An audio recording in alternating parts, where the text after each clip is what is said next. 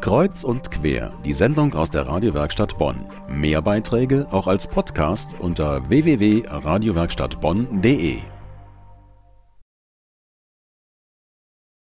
Diese Zeit braucht ein Einbrecher etwa, um ins Haus zu gelangen. Unser Sendegebiet bei Radio Bonn-Rhein-Sieg ist leider beliebtes Einbruchsziel für Banden aus dem In- und Ausland. Bonn wurde schon als Hauptstadt der Einbrecher bezeichnet. Wie Sie Ihr Heim auch mit modernster Technik schützen können, das hat sich Hans Jänichen im Polizeipräsidium Bonn zeigen lassen. Ein Einbruch.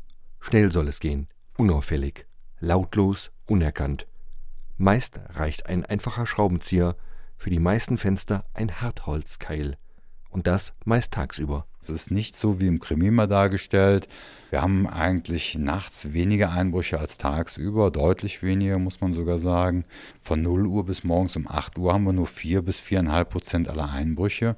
Die Haupteinbruchszeit ist nach wie vor so zwischen 16 Uhr und 20 Uhr, wo über 35 Prozent aller Taten geschehen. So Hans-Jürgen Hoppe, Kriminalhauptkommissar im Polizeipräsidium Bonn.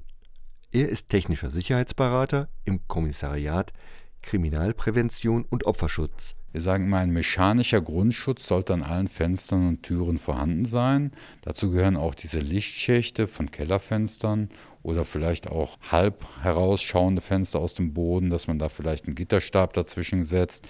Auch das immer nach Normen einen guten Schutz bietet auch ein aufmerksames Umfeld. Immer noch ist der wachsame Nachbar natürlich ein sehr gutes Mittel, wenn man aufeinander aufpasst. Das heißt, wenn der eine in Urlaub ist, dass der andere dann auch mal für einen den Briefkasten leer macht, die Mülltonnen rausstellt oder die Mülltonnen auch wieder reinbringt, auch mal wieder was in die Mülltonnen rein tut, weil es gibt auch Einbrecher, die werfen einen Blick in die Mülltonnen, um vielleicht den Verdacht zu überprüfen, ob die Leute im Urlaub sind. Und wenn da wirklich die Mülltonne vor knapp zwei Wochen geleert worden ist und da ist heutzutage immer noch nichts drin, dann ist das für den Einbrecher schon eine Bestätigung.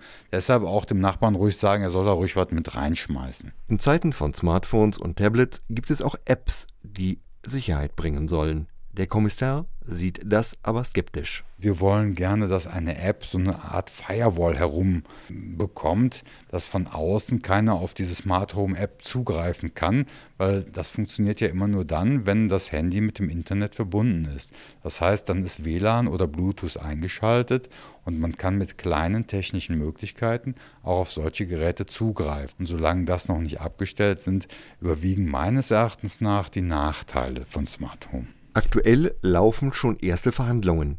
Was also tun, um das eigene Heim sicher zu machen? Fünf Tipps vom Spezialisten. Ja, Punkt 1, da der Haupteindringort immer noch Fenster und Terrassentüren sind, eine mechanische Sicherheit dort zu montieren.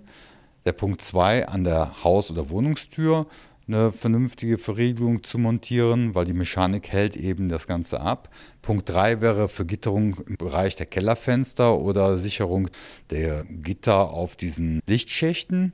Der Punkt 4 wäre eine sichere Aufbewahrung von Wertgegenständen. Das könnte ein Tresor sein, kann aber auch ein Bankschließfach sein. Und der Punkt 5 ist nach wie vor immer noch verhaltenspräventiv zu sehen. Das heißt, bei Abwesenheit sollten Lampen angehen, ein Nachbar sollte Bescheid wissen, man sollte selber keine Medien informieren, dass man länger nicht zu Hause ist, weil auch öffentliche Medien werden teilweise von Tätergruppen ausgelesen. Schutz vor Einbruch ist also gut möglich.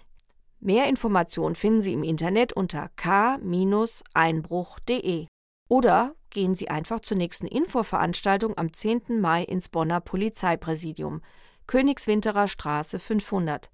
Anmeldung unter 0228 157676.